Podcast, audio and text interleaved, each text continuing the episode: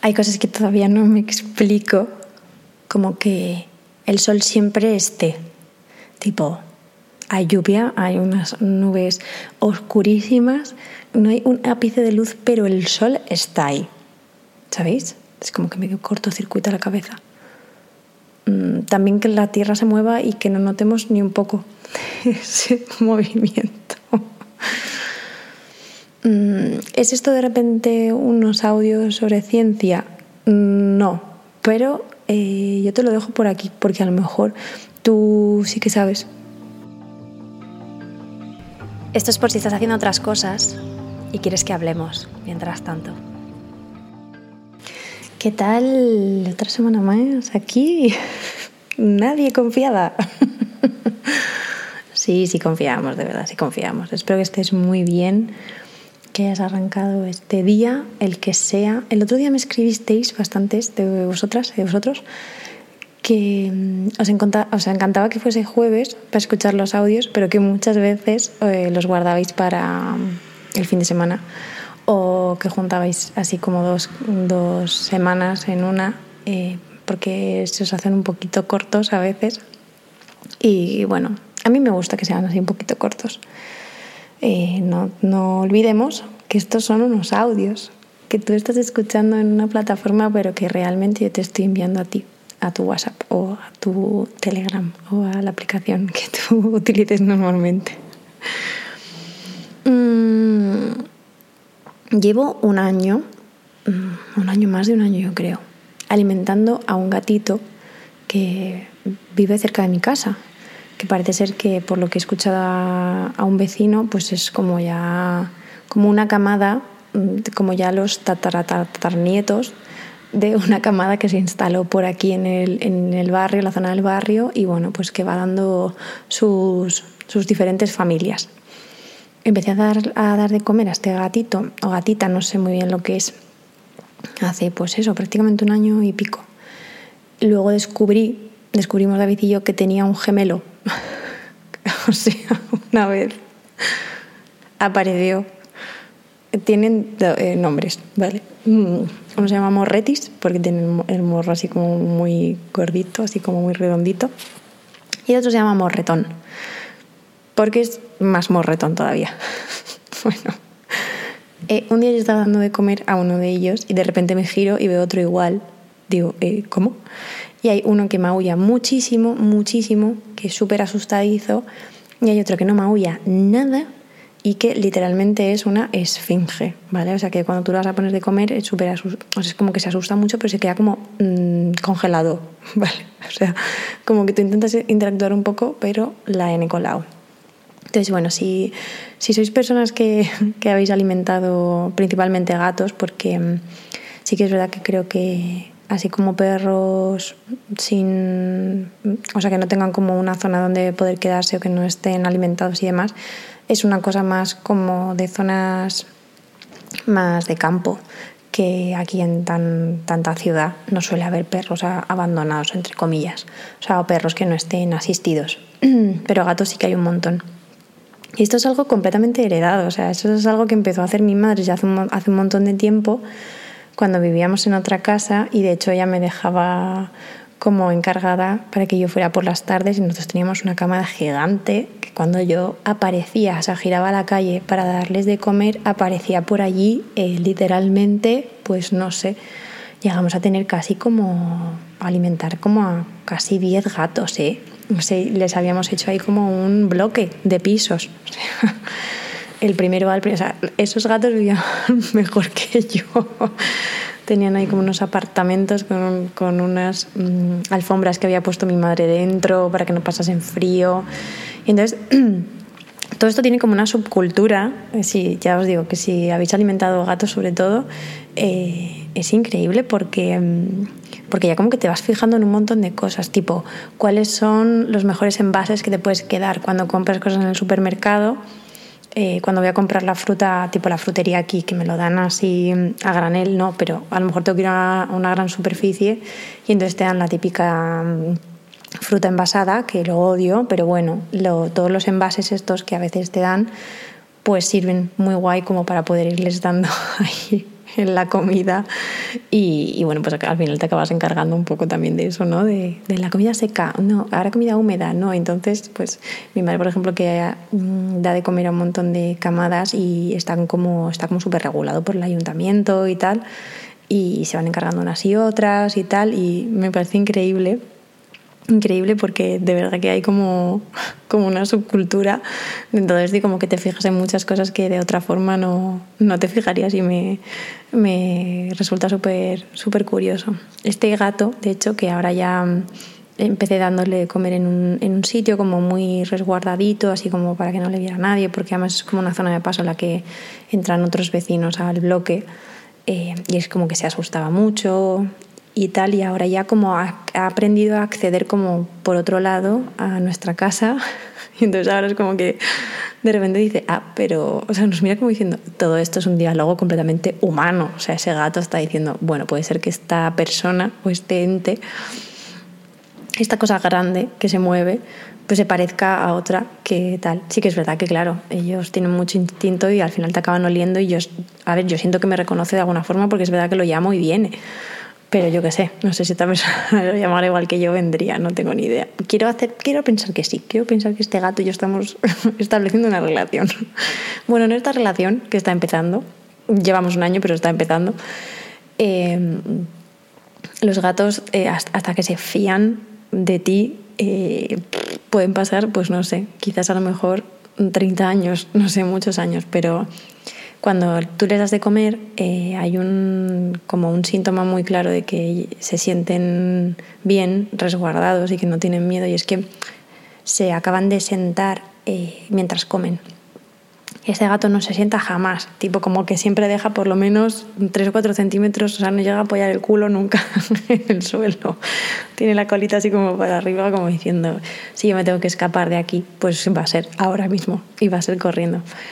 Y me hace gracia porque mm, aunque no, no todo es trasladable, ¿no? No, no todas las cosas animales son trasladables a, a, lo humano, esto siempre me hace mucho que pensar ¿no? y, y me encanta como ver cómo se establece todo desde lo humano, ¿no? que somos muy humanocentristas en, en muchas cosas y, y cómo muchas veces mi realidad también se, se convierte alrededor de pues que yo pienso, ay, vendrá hoy a comer, ay, y le voy a poner por aquí, o y le voy a comprar no sé qué.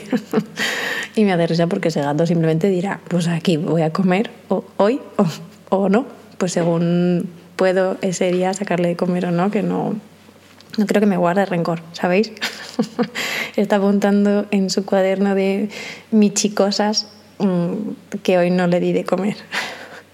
El otro día leí que mm, a colación de esto, en buena colación para mí, porque a mí ya, ya sabéis que me encanta un poco como entrelazar todos los temas, aunque a simple vista parezca que no tengan mucho que ver, pero bueno, está investigando, cuidado, cuidado, porque hemos empezado hablando del sol y de repente esto es National Geographic.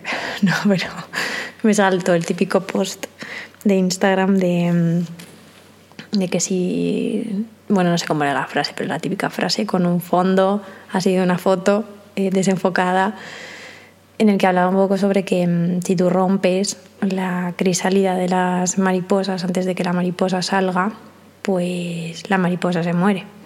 Porque cuando la mariposa, cuando la oruga está haciendo la, la metamorfosis a mariposa, que ahí no sé realmente lo que ocurre, o sea, eh, otra cosa que no entiendo, otra cosa que no entiendo absolutamente nada. Ahí hay una cosa que...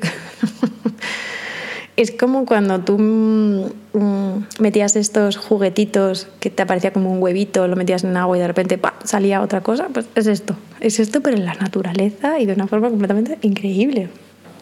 Bueno, pues mm, en esta metamorfosis de esta oruga, bueno, pues mientras está generando ese exoesqueleto Em, hay como mucha como mucha agresividad, por así decirlo, es decir, o sea, ese bichito eh, metido dentro de ese capullo, pues está ejerciendo mucha fuerza para poder romper esa crisálida y es esa, esa ese propio efecto traumático, esa propia acción de romper lo que acaba de generar em, un poco como la estructura de las alas. Y de hecho, parece ser que salen con las alas húmedas y que tardan un par de horas o así, o no sé cuántas horas son, no sé si son bastantes horas o unas horas.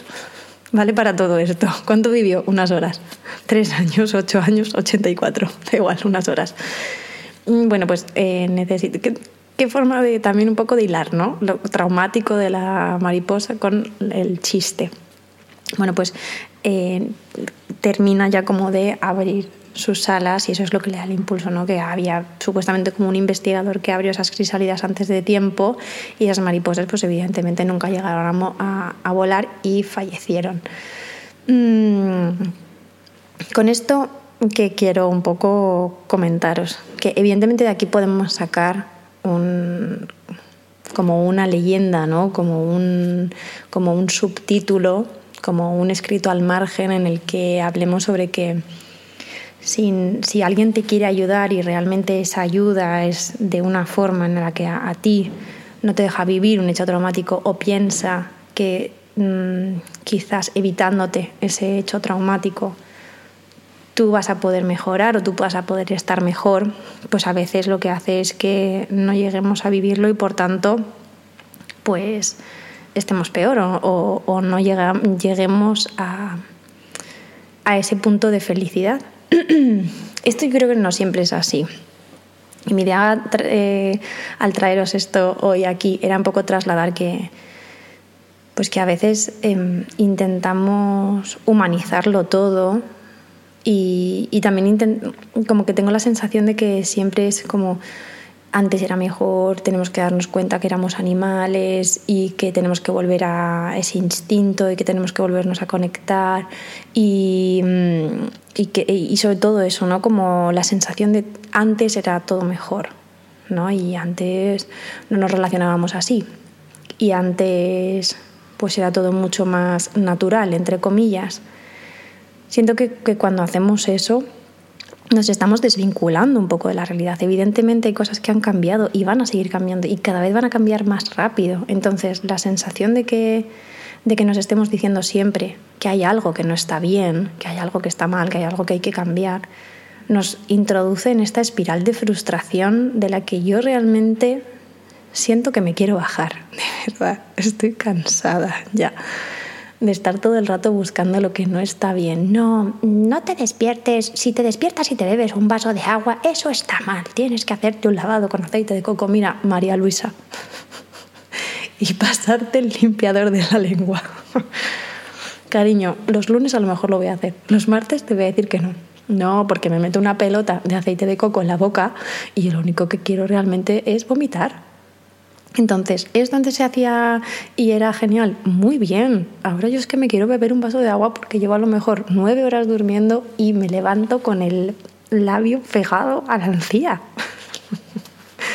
Entonces, simplemente dejarlo con esta, con esta última nota de, de que mm, de verdad no, no todo es trasladable, que que hay cosas que, nos, que te van a ayudar, hay cosas que. y hay metáforas que te van a resonar un montón, sobre todo, ¿no? Como, jope, es que esto llega a mi vida justo cuando yo necesitaba leer que las mariposas necesitan un evento traumático para vivir. Pues a lo mejor tú sí, a lo mejor tú no. Y está bien que te pasen cosas buenas. Y es una mierda que te pasen cosas malas. No justifiquemos siempre que las cosas malas vienen para enseñarnos ciertas cosas, porque entonces siempre las vamos a vivir desde el punto de vista de lo que viene después, ¿no? Porque esto hay que vivirlo, hay que vivirlo porque es un evento traumático y después vendrá el aprendizaje. A veces no viene ningún aprendizaje, de verdad. A veces simplemente es un evento traumático y ya está. A veces simplemente rompes la crisálida, sales a volar y llega otro animal y, y se te lleva. Puede ser que sí, ¿eh? puede ser que de verdad en... yo siempre pienso que de, cada experiencia que vivimos, pues hay algo de lo que nos podemos llevar. Hay algo, pero no siempre tiene que ser un aprendizaje. No siempre tiene que ser algo, un evento canónico, ni, ni tener que estar porque a mí me lleva mucho al sobrepensar. Entonces, si a ti también, te animo a que eh, nos relajemos también un par de semanas, por lo, menos, e intentemos vivirlo desde la tranquilidad, desde el no saber si, si hoy nos van a poner ese plato de comida o no, a ser ese gato que, que a veces no llega a apoyarse del todo y que a lo mejor si yo no le estoy mirando sí que se apoya todo esto. No sé si estoy diciendo tonterías, no sé si ya ha llegado un punto en el que simplemente estoy dando círculos sobre el mismo tema. Pero que me encanta compartirlo por aquí, que me encanta que me escuchéis, que me, que, me enviéis vuestros mensajes de, de lo que vais sacando de cada uno de estos audios y que gracias, siempre gracias por estar aquí. Un abrazo enorme, os quiero un montón.